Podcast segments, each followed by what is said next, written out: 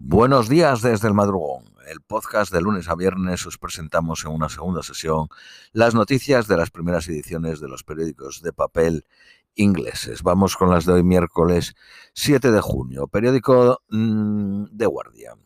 Desastre medioambiental. Una presa en el río Dnipro es destruida y las inundaciones golpean a Ucrania. Miles de personas se han visto forzadas a huir de sus casas. Ucrania dijo que Rusia la voló para parar la contraofensiva ucraniana. Zelensky dijo que las fuerzas de ocupación rusas tenían el control de la presa y de la ciudad adyacente desde el año pasado. Es físicamente imposible volar desde fuera bombardeándola. Fue minada dice, el gobernador de Kherson dijo que 16.000 personas estaban en la zona crítica de la parte derecha del río controlada por Ucrania. En la ciudad de Kherson el nivel de agua subió más de 3 metros y estaba subiendo de 6 a 8 centímetros cada media hora. Los trabajadores de rescate tenían que trabajar bajo el fuego ruso, el ataque. El desastre tendrá efectos dañinos que podrían durar generaciones y arrastrará minas desde las mm, orillas del, del río a villas y granjas. Amenaza el suministro de agua en las regiones de Kherson, Zaporilla y Crimea e implicaciones a largo plazo de la central nuclear de Zaporillas, que está a 120 millas.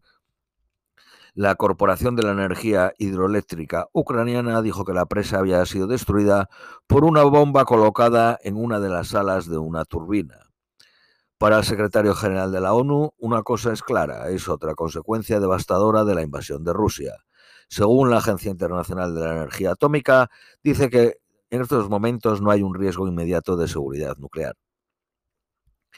China ha empezado a excavar en el pozo más profundo en un esfuerzo de estudiar áreas del planeta más profundas. Las excavaciones empezaron ayer en el desierto de Tarín, em, esperando llegar a los 11.100 metros.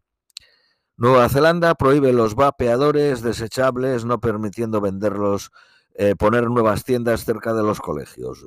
9.6% de los jóvenes de 14 años la usan. Las reglas entrarán en vigor en agosto. Entre 40 y 82 millones de personas vapean en el mundo.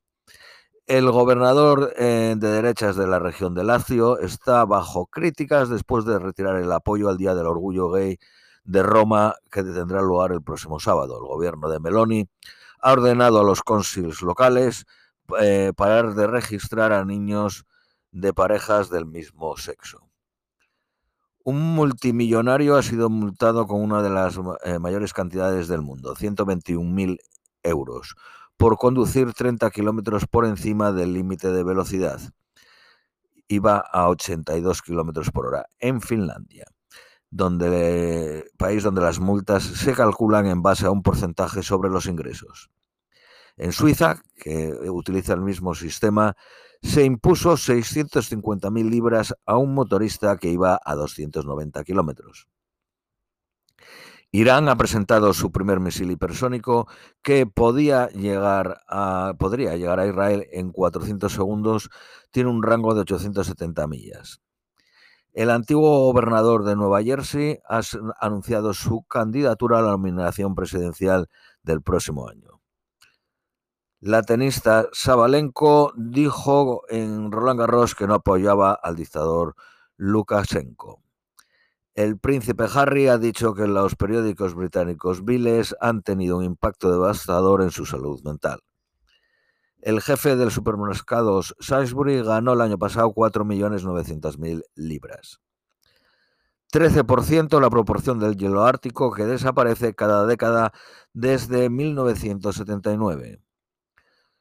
El primer ministro Sunak se dirige a Washington para reunirse con Biden en una visita de dos días. Periódico Daily Mail. Sunak hablará con Biden sobre nombrar al ministro de Defensa Ben Wallace secretario general del auto. Periódico The Independent. La sífilis y gonorrea baten récords en Inglaterra. 8.692 casos de sífilis y 82.592 de gorronea, un 50% más.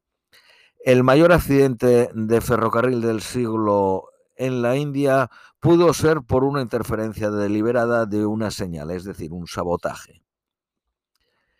El, el único club de carreras de caballo de Singapur, fundado en 1842, desaparecerá el próximo año. Se van a construir en las 120 hectáreas que ocupa casas públicas y otros eh, edificios.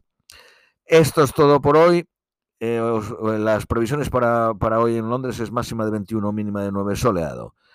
Os deseamos un feliz miércoles y os esperamos mañana jueves.